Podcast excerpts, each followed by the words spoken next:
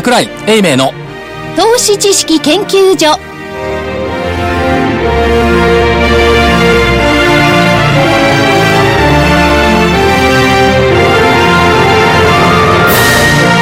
皆さんこんにちは。こんにちは。桜井英明の投資知識研究所の時間です。今週もスタジオには桜井英明所長。ちゃんとスタジオにおります。桜井です。正木明夫隊長。まさきです。こんにちは。福井主任研究員。私もちゃんとスタジオにいます。今日風邪ひかれなまさきかっ大丈夫です そして研究員の加藤真理子でお送りします。え今日の日経平均大引けは、107円55銭安の14,298円21銭。107円55銭安の14,298円21銭でした。続落ですね。えトピックスがマイナス4.86ポイントの1178.29ポイント。出来高が概算で20億4265万株。売買代金が1兆8169億円。値上がり銘柄が585。値下がりが1102。変わらずが119銘柄でした。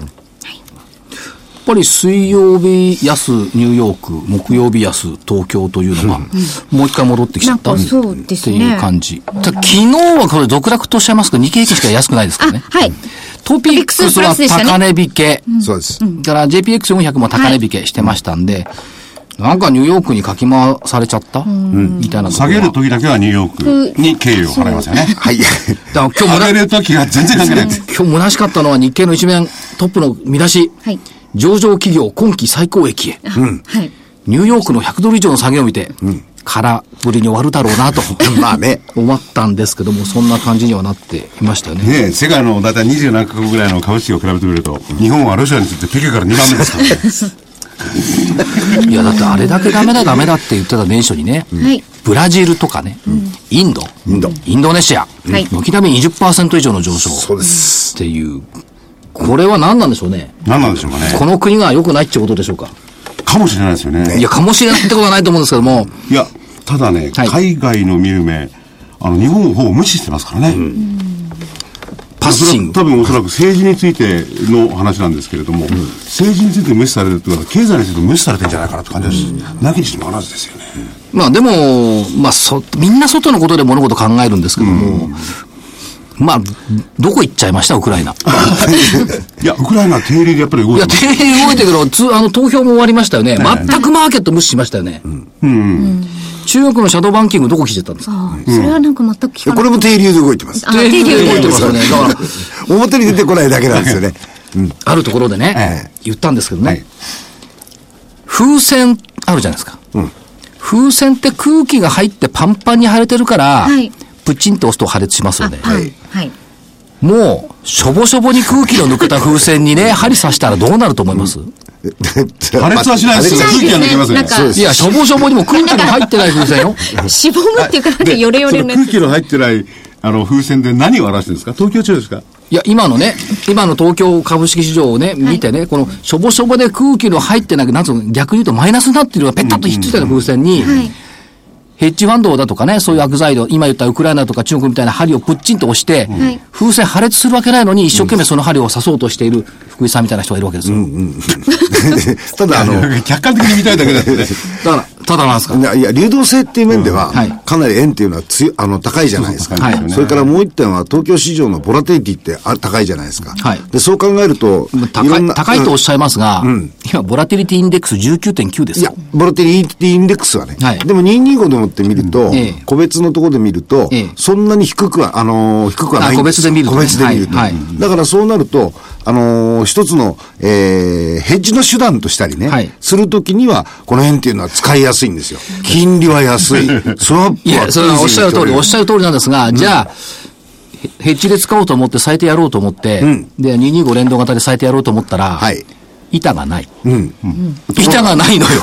本当に高速取引の方でもってやると、そこそこのエクスポージャー取れるんですよ。まだ。でも値段がちょっと動くでしょ？動きますよ。それは動きます。だけど、あれはインプライドボラティリティ、のところから見ると、そんなに大きなマイナス要因にならないんだけど、ですよ。ファーストリテイリングのね、売り物がね、人にね、100株100株とかねあ、れ表で見てるでしょ。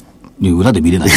見れないから。だからその分でもって考えると、相当細かい部分の取引の中で、はいえー取引が成立できるんで、成立できるけど、だけど最低が入ってる兆しもないよね。1兆8000億じゃね1。兆8000億だったのね。うんうん。ただ、どうでしょう、その、話を元に戻すと、はい日経のコメントなんかもね、えっと、15年3月期も小幅ながら増益を維持しそうだって書いてある。維持しそうだって小幅ったって4%だよ。少ないですよね。ね、もともと10%って言っていたのが、そう4%台。まあ、あの、決算発表85%ぐらいが通過したところで4パ4.7%かな。はいちょっと少ないなということと、上振れすれば最高益を更新するというのは当たり前じゃんね。確かにそうですね。あれ、上振れしなくたって別に、ね、全然4%で全然4%で最高益更新してるのは、理論的にはそうだと思うんですけどね。上振れすればって、上振れしなくても更新してるし、上振れすれば10%ぐらいになる、なるって言いたいんでしょうけどね。それから、東芝の社長のコメントが出てましたけども、利益の予想は最低のコミットメント。はい。これは何も今に限ったことじゃなくて、いつものことじゃない。前期だってそうだったんだから。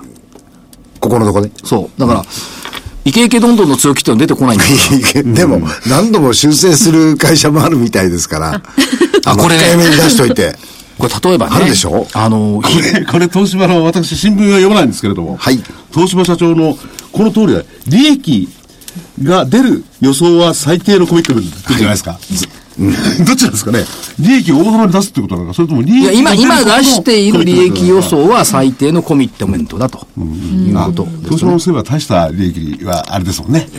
伸少し、あの、業務の内容を少しずつ変えてますからね。あの会社もね。ただ、全体の62%の企業が増金見通しでしょ？うん、そうです。悪くはないということですよね。かつ、今言った何回も情報修正つ やりますね。これ、例えば、まあ、金本なんかもそうですよね。ああ、あの会社。去年が2回、一昨年が3回。回。いつも基礎には慎重な見通しで、いつ情報修正するんだって言ってますけども、はい毎年そうやって繰り返してるように学習効果はない。いや、それは企業ので方針だといや思います。さすがにマーケットも気がついたから、ええあのですね下がんないもんね。それとね、逆にね、気がついてない。例えばね、あの、前来てもらったでしょ、日々の。ああ、はい。えーっと、音音響響映像コンサート関連、東京五輪関連というふうに言われてますけども、先週か、13、おととい3月期の決算発表しました。はい今期の連結経常利益が前期比12.6%減なんですよ。はい。減益なわけです。ところが、この会社って、前期も8月と2月に情報修正してる。前々期も情報修正してる。ということは、もともとこういう慎重な見通しする会社が、現役予想を出したからって言って、でもね、驚いて株価ですっごい下がってるのよ。下がってます。だけど、過去2年のね、この情報修正の歴史を見ればね、まあ、どっちにしても、慎重な見通しなのねっていうふうにいや、でもね、ならないよ社長ね、慎重慎重って言うけれども、やっぱりあの、あっちはプロですからね。で、嘘を予想で出すわけがない。はい。やっぱり常に慎重が普通なんですよね。で、たまたま去年はそれで上振れちゃっただけだってね。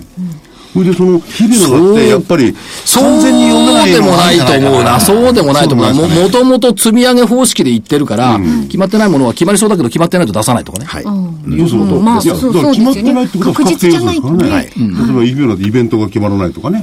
そうなりゃ。いや、だって市場の案内人が求めるのは不確実な、いい数字を求めるわけよ。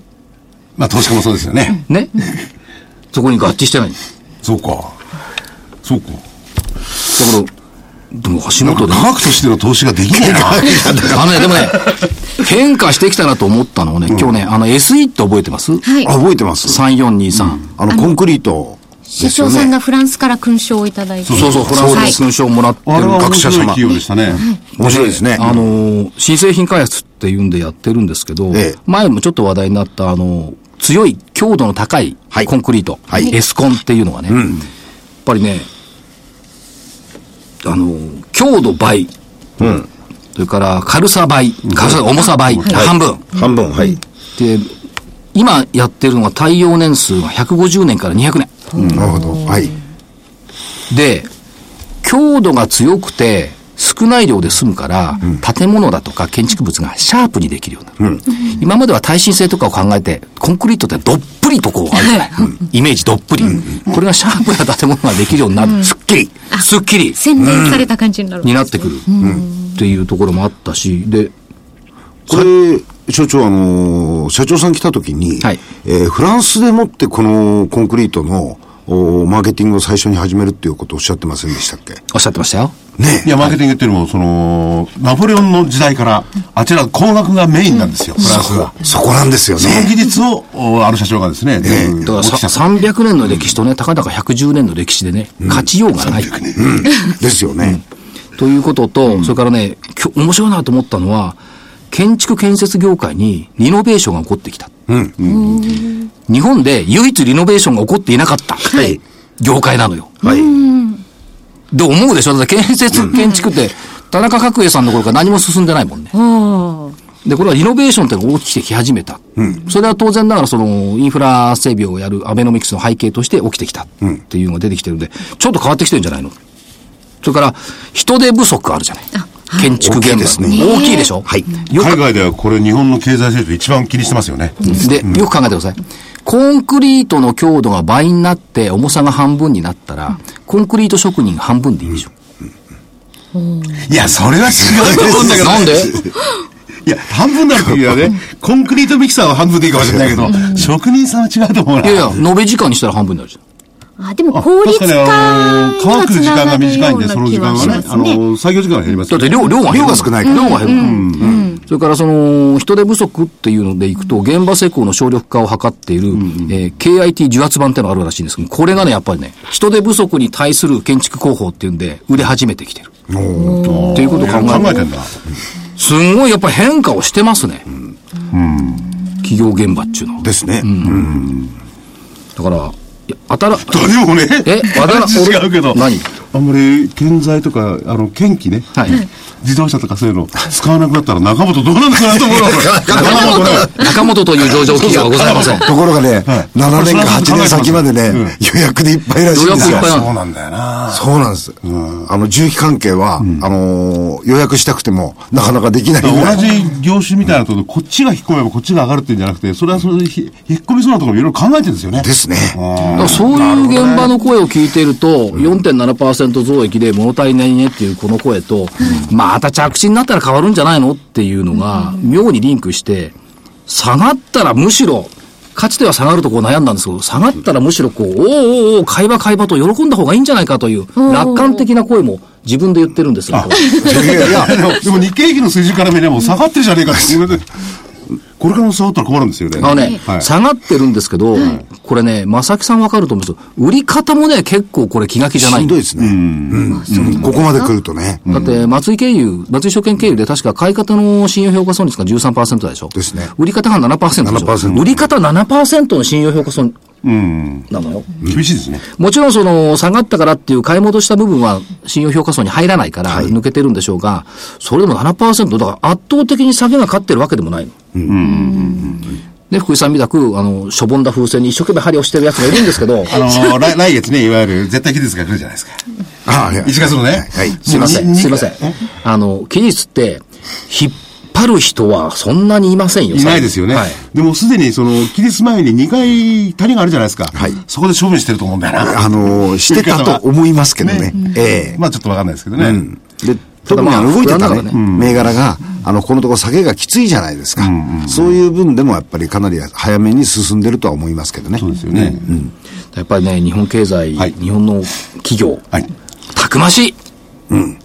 たくましい。ここのところどういうわけか、あの、い一週間に6社ぐらい訪問してるんです。そうでしょうね。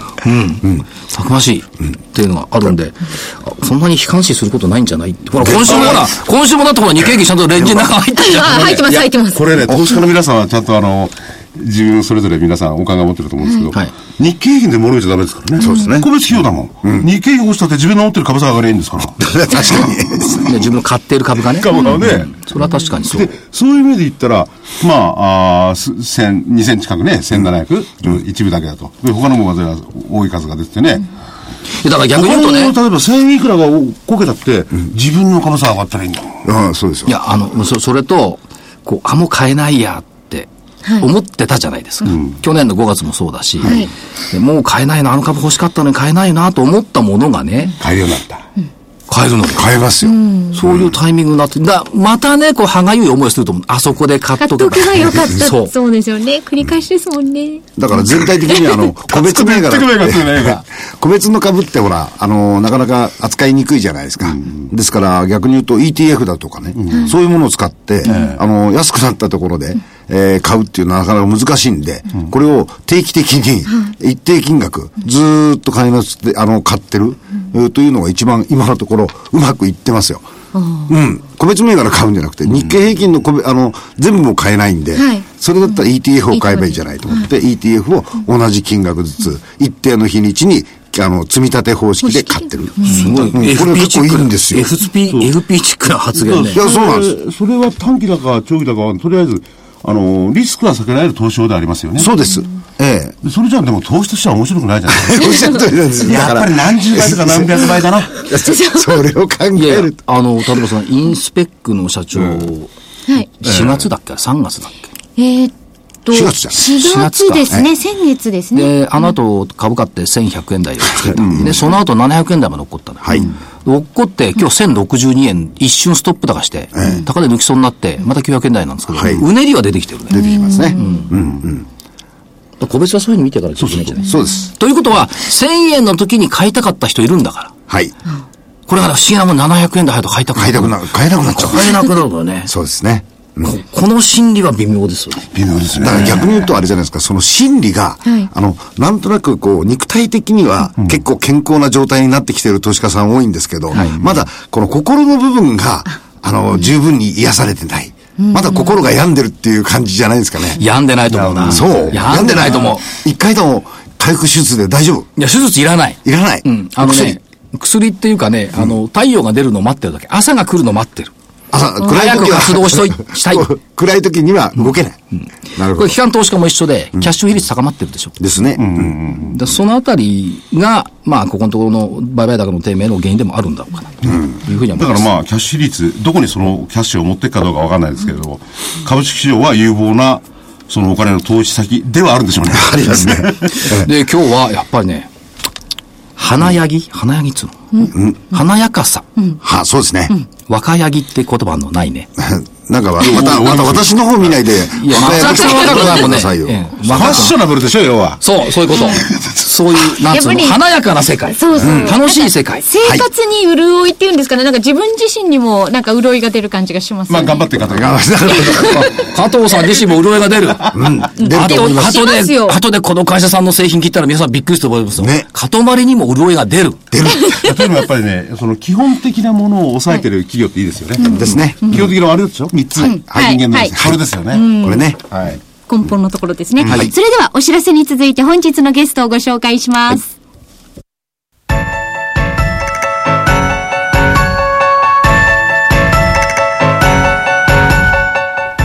活動的なあなたの応援サプリ。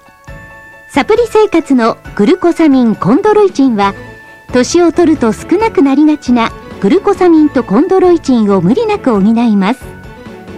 階段の上り下りや立ったり座ったりが気になる方やお散歩スポーツを楽しみたい方におすすめです。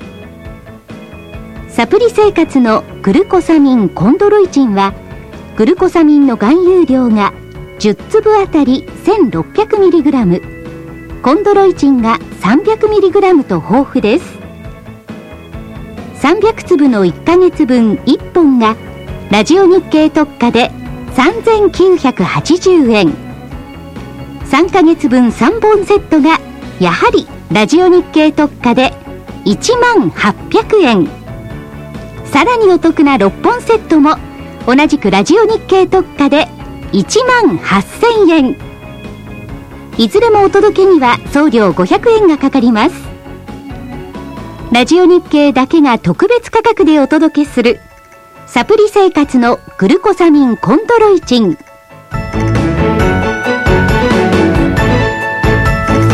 それではお待たせいたしました。本日のゲストをご紹介します。証券コード3189ジャスダック上場株式会社 ANAP まあ、ブランド名でアナップとご紹介した方が皆様よく馴染みがあるかと思います。代表取締役社長の八高俊康さんです。こんにちはよろしくお願いします。よろしくお願いしますやたらでございます。よろしくお願いいたします。私の方から大まかに事業内容をちょっとご紹介したいと思うんですが、はいかとまりには耳をよく開けて聞いてほしいんですね。それ、カッポジティブですね。いつも、いつもよく聞いてますよ、皆さんのお話。主にはい。い10代から20代をターゲットとしたや、そういう時もあったんですよ。気持ちはそうです。レディースファッション企業、気持ちは10代から20代の基まま。幹ブランドアナップを中心に全国展開。えー、e コマース比率は30%超。アナップオンラインショップ、ショッピングサイトの販売力が強み。ということで間違ってないですか？間違ってないです。はいおかげさまで、あの、えー専用サイトを覗きますとですね、はいあの、アパレルの中で、えー自社サイトで11位でございます。はい。だから小さいあの会社ですけど、かなり上位にいるなと思ってます。これは発信源としてはどうなんですか？あの、若者に人気の原宿ですとか渋谷ですとか、そういうイメージになってくるんでしょうか？そうですね、はい。会社がスタートしたのが、原宿からスタートして、はい。で、渋谷のスペイン坂、はい。センター街と、そのものですね。それからあの今現在、えー全国北海道から九州まで94店舗はい。の店があります、それでね、基本的なところで、まあ、原宿でスタートされたってことは、ええ。そういうファッションっていうか、衣服っていうんですかね、はいそれは最初の時からもう自分たちでデザインを考えて売ってたってことなんですか？そうじゃなくてそうじゃなくて。あのー実は私合併する前の会社は、あのそうだったんですけど、はい。会長の中島が始めた会社はセレクトから始めてるんですね。セレクト何なんですか？要するに、あのー 小売業からスタートして。小売業から。で、まあ、アパレルって、二通りあると思うんですけど、あの、今、元気な会社っていうの、アパレルっていうのは、小売業からスタートした会社が多いんですね。おーそうなんですか。ええあ例えば、ユナイテッドアローズさんとか、アダストリアさん、ああそうあと、ファーストリテイリングさん、はい。あの言えば、ずっとそういうとこですよね。あ、そう言われると、なるほど。で、私もともとですね、あの、製造業的な SPA からスタートしたんですけど、ちょうど合併するときに、これじゃいけないと。要するに、もっと小売の消費者の目線から考えないと、時代乗り遅れると思って、7年前に合併したんですよ。要するにこ小売り、まあ、シフトっていうかそういうことにやしたわけですね。そうです、そうです。だついついあの原宿っていう小さいお店がいっぱいあって、それぞれがこうなんかやってるじゃないですか。はいはいそうじゃない路線に踏み出したわけだ。そうです。いつでもどこでも、お最先端の私たちの、まあ、ギャルの欲しいファッションが買える。なんで変えたはずなんですだもんな。そうです。桜井さんにあまりにもギャルが似合わなくてびっいやいや、くりした。間違ってないですよね。いや、その通りなんです。ギャルでしょだから、だから、かとまりが私もっていうのはおかしいと思った、今。わかりました。かとまりギャルい。いわゆるぎぎ若い子ですよね。若いわわかりました。はいで、オンタイムではい女性のおしゃれを楽しみたいというニーズに応える。そうです。これは、だから福井さん、我々もほら、若い頃って結構、服装って興味あった、今全くないけど。今じゃないですね。でやっぱりヤ ヤング世代っていうのはそこ興味多いんですよね。もともとはね、ええものすごくあったんですけど、はいやっぱりそれが20歳から25、はいい、わゆる悟りの世代って言われてる人たちが出てきましたよね。はいそこから少しやっぱり薄薄れてきてることは事実です。それまではですね、はあの、まあ、古い話すると、オイルショックからなんかいろいろ不況ありましたけど、はい。2桁以上成長して、あの、成長してきた業種ではあるんですよ。ファッションっていうのは。はい、そうです、そうです。まあ、あとはその、どっちかっていうと、ブランドに凝って、うんまあちょっとマークが入ってるだけちょっと高いんですけども、やっぱり、あの、一点豪華主義でね、これが欲しかったっていうのがあったと思います。最近はどうでしょう？価格的には、はい。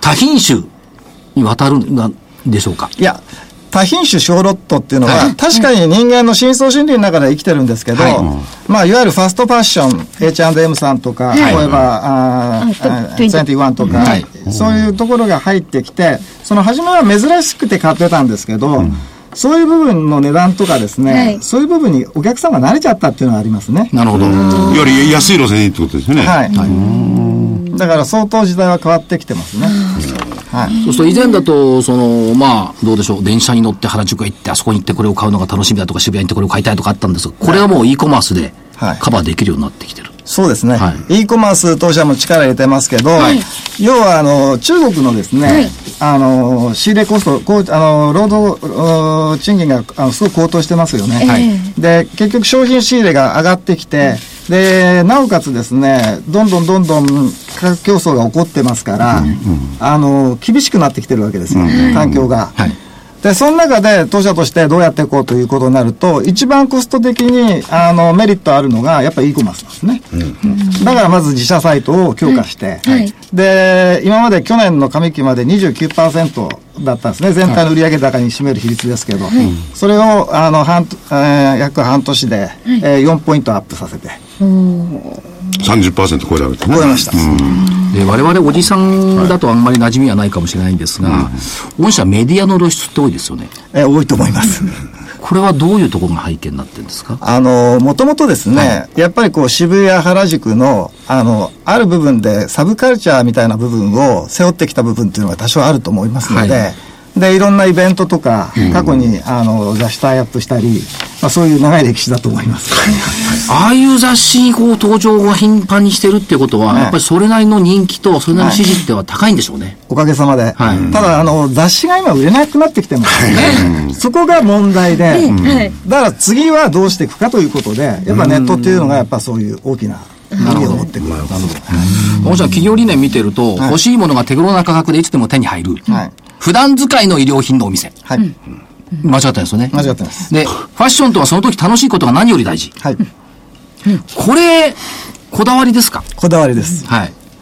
で、必ず繰り返すと思うんですね。ええあのー今すごくベーシックが流行ってて、はいまあ、当社は割と個性的なものを作ってたので、ちょっと若干厳しいところあるんですけど、今今度お店見に行くと、ベーシックばっかりになってるんですよ。そうすると面白みがないんですよね。ええ。で間違いなく、あの消費者の心理っていうのは、あの変わると思ってます。これどうなんでしょう？たくさんある品物の中から自分の好きなものを探したい。はい。裏返し、裏返すと、同じ洋服を着た人に会いたくない。あ、それはわかります。それはもう、これものすごい不愉快で、あのーあ、経験があるんですか？さっきもちょっと言いましたけど、9678金本の IR 広報課長の高山さんっていう人とですね、日経 IR フェアで2人でやった時に講演を、私もいました。二人揃って同じユニクロのワイシャツを着ていたわけですよ。これ最低でしたよ。そうですね。僕も電車の中でね、そのユニクロのシャツ、隣の同じ人が、うん同じ色同じ色。だから僕は駅降りましたね。あ、降りた方が負けでしょ、だから負けでしょうね。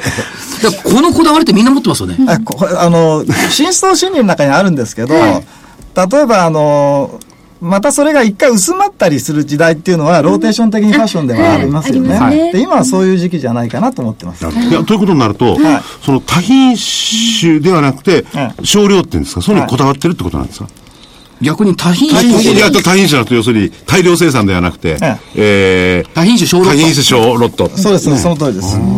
確かにそれは、やっぱりファッション基本ですよね。隣の親父と同じもん着てたからないもんな。ですよね。うん。あの、安い値段で人と違うものが着れるっていうのは、一番大きなセールスポイントだとはい思ってます。でね、あのー日本のお小売りとかそういうのを語るとき必ず少子とかなん、少子化っていうじゃないですか。はい。それらの対応なんて具体的にいろいろ考えてますえあのーまあ、アパレルとかファッションのマーケットだけで9兆円あるんですね。あ、9兆もあるんですか？結構でかいな。で、レディース服だけで、まあ、6兆ぐらいありますから、まあ、当社の年収を考えたら、あの、例えば一番、まあ、少子高齢化とかって言われてる、あの、ジュニア、あと、キッズなんかが、当社の中で実は一番伸び率が高いんですね。特に、あの、えーアナップガールっていうブランドに至ってはですね、作体260%超えてますから、去年に比べてはい、260%。超えてる。はい。それ、そんなに、そんなにすごいんですか？はい。なんでですか？あの、競争の原理があんま働いてないから。あ、それ独断じゃないですか？そうですね。やっぱり皆さん、そう、少子高齢化と思われるので、そこにあ進出してこられない。はいあるいは逆に言うと、ファッションの世界では、30代、40代の高級品えがえ百貨店さんで売れてるので、はいまあそういう日経さんのニュースでよく出てますね。出てますよね。はい。で、全くそのマーケットをターゲットとされてる企業が多いので、はい。むしろ20歳から25の、あの、エイジの方が、あの、難しくなってきてるので、で、これは逆に言うと、やっぱり僕たち大きなマーケットだと思ってるので、そこにあえてこだわって狙っていきたいなと思ってます。へえ。それ面白いやり方ですよね。なんで他のとこ気がつかないんですかね、そこにね。正直なところ、働いてる方も高齢になられてる方だと思います。年代が上がってるから。あ、なるほど。気がつかないんだ、その下の動向の変化に。まあ、業界がすごく成熟した業種だと思ってますので、もうファッション業種っていうのは。そうすると、実際働いてる方の意識も気がつかないうちに、どんどん上がってきてて、それで今、ギャップがあるんじゃないかなと。消費者の方と作ってる、作り手との、あの、エイジのギャップがすごく出てきてるんじゃないかな、当社は。で、そこを埋めていきたいなと思ってということは、御社の場合はどっちかっていうと、その利用者っていうか買い手っていうか、はい使用者側の立場を重んじて、はい売り手の論理じゃなくて、そっちで作っていこうよという話そうですね。ね。買い手の論理で、はいあの、作っていこうと。はいで、それはもう合併した時にもそうですし、あの、当社からの、ああ当初からの会社の理念なんですね。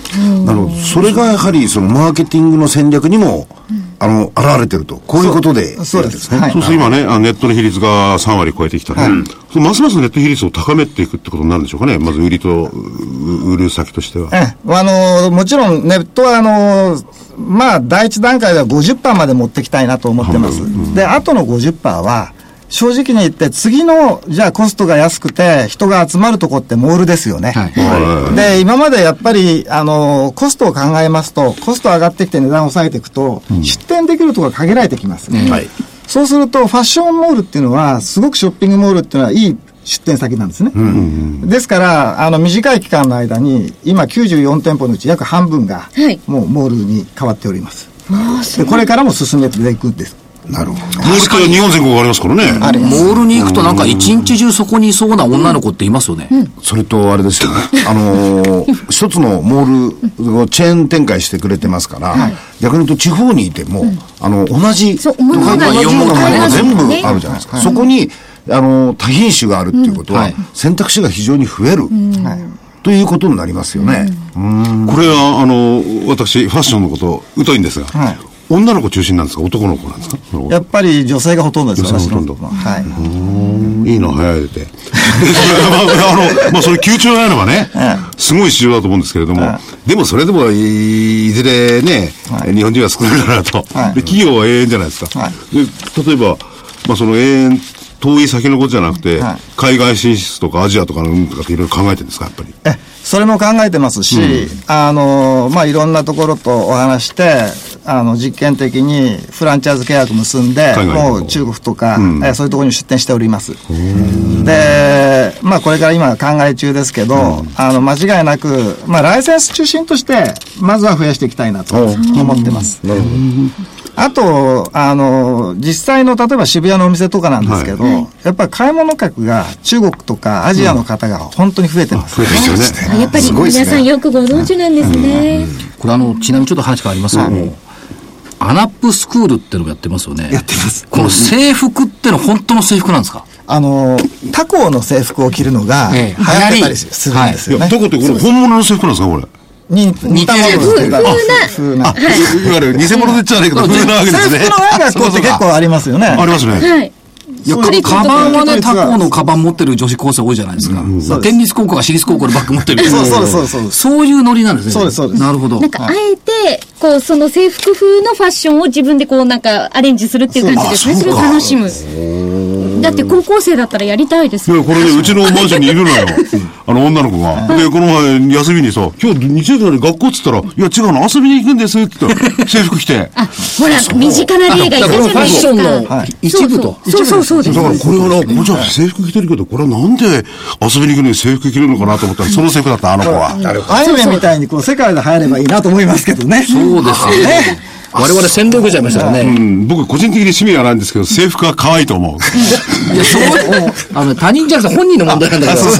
あと社長、この、アナップボーイも、あの、意外と売れてるんです、実は。ねはい。今、おしゃれですもんね。で、あの、親御さんがおしゃれですもんね。そうです。おそうね母様がやっぱりおしゃれなんで、そうするとうちなんか、あの、ファミリー型の、例えばモールで展開してますよね。そうするとお母様が着せたいんです。コーディネートされるんです。いやでもね理想これの男性です。そのアナップえースクール、はい女の子、でアナップボーイ、はいでもやっぱり上品でいいですよ。かわいいなん。か子供がね、下品な格好してるやつが多いんだ、最近。許せないよね、あれ。らこういう上品で言ってほしいよね。それはまあ確かに上品。はい。そういうファッション目指してるんだよ。はい、ありがとうございます。やっぱ福井さん、ファッションのセンスだから質問しない方がいいですちょっと黙ってます。ああとオンラインですけども、はいあの、LINE のところのユーザー登録数、これ結構高いですよね、今に。そうですね。ずっと最近まで1位だったんですけど、はい他の会社があのイベントをやりまして、ええたまたま。あの、あんまりイベントをあの、やらなくて、実力だけで1位をずっと長く取ってたんですけど。なるほど。はまあ、イベントという季節的要因があったというい。いや、そうですね。要するに、なんかサービスしますよ、みたいな。はい。ビッグキャンペーンを払えた会社があって。でも所長は今実力は1位だっていうことを言ったわけですよね。私何も1位として合格を表さない。あとあの、かかってこいって感じですね。ドドコモコンテンツの D メニューレディースカテゴリー5位。あそうですね。あの、もともとですね、あの、ガラケーのいわゆる時代から i モードの中で、i メニューありましたでしょ？はいあのファッションの中でもベスト5には大体いましたから。はい。あ、そうですか。これゲス、べごめんなさい。はいこういうところでのゲベスト5とかそういうのわかんない。すごいことなんですか？すごいんです。で、そこからやっぱり来るんですね。はい。恐れ入りました。だから、あの、今の、あの、古いお客様なんか、そこから来られてる方も意外と多いんじゃないかなと思います。いや、今日たまたまですね、ええあの、ちょっと出張っていうか遠征したんで、地下鉄に乗ってて、よ横の女の人が一生懸命携帯見てるから、何気に何見てんのかなと思ってみたら、こういうサイトでした。ああ、ファッションサイド。なんで洋服たくさん並んでるの？あ、買うのかなと思って見てたんですけど、やっぱそういう人増えてるんですね。増えてますね。あと、グリーとコラボしたって、これ、アナップガールとグリーがコラボするとどうなるんですか、これ。これ、あの、キャラクターでコラボしたんです。あの、うちの当社の。キャラクター。はじゃあ、その、アナップの服を着てるわけですか？ゲームに出てくる女の子なんか。そうですそうおー。だから、なかなかやってますね、いろいろ。お話聞くだけでも楽し向こうから来たんい。ですかええ、いただいた話じゃです。あ、はいとなってると、グリーもそういうことのところに、あの、なんですか、話を持ってくるぐらいだから、はいやっぱアラプっていうのは、その、我々の知らない世代じゃすごいことなんですよね。すごい、うんブランドっていうか、人気があるれですよねブランドのお。かげさまで、はい。あの、ご存知の方は多いと思います。なるほど。俺だけだ知らなかったの。そう。今度聞いてみよう。じゃあ今度その、女子高生に聞いてみよう。あ、マンションの。それアラプかつってえ、おじさん知ってるのとか言われるじゃないですか。おじさん早く入れてて先行ってなんて言われるな。犬連れて。社長将来的にはでもその、当然ながらそのネットも拡大して、はいまあ、海外もこうふ付随していくっていうことですけども、はいはいはいその先にある社長の夢ってどのどこにあるんですか？そうですね。あの、もう少しですね、あの、いろんな、例えば、あの、皆さんそうですけど、雑貨にも力入れてますし、はいまあ、ホームとか、それに付随するすべての女性を美しくしていくようなことはいに関して、まあ、トータルな会社に持っていきたいとは、本当思いますね。あれ、社長ね、それはい9兆円がさっきのファッション、雑貨とは別の、あの、市場規模になってくるわけですか？多分そうだと思います。ほう、雑貨でかいよね、結構ね。大きいと思いますよ。ねえ市場規模ね。なるほど。だけど着たいものをね、手頃な値段で、そう。人と違って着れるっていう、このこの希望は永遠に続くでしょうね消費者側の。続くと思います。はい。福井さんがその懸念するのは少子高齢化とかうんたん言うんですけど、人間がいる以上やっぱ着物ないとダメだもんね。で裸で生活できないそう。電車の中でも隣の親父の服見る、チェックすることないかな。その年代になっちゃうと。でも社長のとこほら、10代から20代じゃないですか。一番こうこの辺の頃は敏感な世代ですね。そう。それで、あの、成長期でもあるから、あのー、あ買い替えもありますしね。うんサイクルが短いですよね。うん、これ買い替えの。10代から20代が、はい。だんだんだんだんこう、30代、40代、50代になっていくと、はやっぱりアナップってなるんですかね？あの、その方もいらっしゃるんですよ。えで、もう明らかに、あの、そういうファンもいらっしゃるんですけど、当社としてはやっぱり下のファンを、やっぱりふた、こう拡大していく。拡大していくっていうのは基本戦略ですね。結構その、通販とかでですね、はい。ネット通販も含めて、はい。買う側の心理として、特に女性の場合は、はい。自分の年よりも、はいちょっと若めのものを選ぶんじゃないかという。それはだって意見もあるんですそうですよねそれはいかがですか？あ、その通りです。現実的にはですね、ええかなり上の年代の方もはい、ネットだと買われます。そうですよ。で、ちょっと若めの、こう、やつを買いますよ、多分ね。間違いなく、そうですよ。若々しく。それはそうです。自慢たっぷりは基本ですもん。あ、そうなの？いや、ね、やっぱ女性がファッションって言ったら、やっぱそれはもうポイントの上位にランいや、クインさだから僕ね、アナップさんっていうのはね、アナップっていうのはまだ今でもわからない。ブランドなのかなのかちょっとわかんない部分があるんだけど、やっぱり流通ね、そのネットを含めた、それのノウハウを持ってるわけでしょ？そうです。そこが強いと思うの、俺。で、それにブランドになれなければこっちの勝手ですもんね。こっちの勝手って言い方はないけどね。例えば、ファッションビルにいていただいたりね、あの、ネットだと、あの、ズズタウンさんはい。に、ブランドとして入れていただいてるわけですね。ってことは、値段は安いけど、ブランドとして認識されてると、い。うことだと思います。じゃあ、正木さん、今度お揃いでアナップの、ちょっとフォローシャツとか探しに行こうか。いや、アナップ、ゴルフやる時にいや、アナップ、有名なアナップじじいって何じゃじじいはまずいわ。ん。そっか。俺なんかちょっとかっこいいのがいいな。じじいなんとかってやってる百貨店じゃないスーパーってあるんだからね。おおじさんがな。そっか、おじさんがな。いやでも、これ、ターゲットが明確で若い女性に決まってるから、余計にその、あの、ブランドの価値が上がってるとありますよ変なおじさん来たらブランドが下がっちゃうもん。ああ。あって言っちゃった。そんなことないと思います。下がるな。絶対下がるな。いや、やっぱりだってほら、買う方がね、この世代の、あ私たち世代おじさんと一緒のブランドじゃ嫌みたいな。そう。でそれはやっぱり、あの、コアな世代を大切にした方がいいですよね。そう思いますね。そうさせていただきます。ね、若い女の子たちののファッションに対する欲望っていうのは強くて、それ変わらないでしょうからね。で塊なんかでもファッションに対する欲望っていうのはずっと永遠にあると思いますよ。いや、あの、僕、さっき、いやいや、今言ったら若い女の子と限定つけたんですからあ、そうか。私はあの、そこに登場する権利もなかったんですいやいや、権利は常にある。あ、そうですか。僕の前で主張しないで。あ、わかりました。どんどんその若い女性たちの夢をね、叶えていただけるような商品提供をしていっていただければと、こういう感じですそうですねありがとうございます。頑張っていきたいと思いますので、よろしくお願いします。市場規模が急調にびっくりだな。本日のゲストは、証券コード3189、ジャスダック上場、株式会社 ANAP、代表取締役社長の八高俊康さんでした。ありがとうございました。ありがとうございました。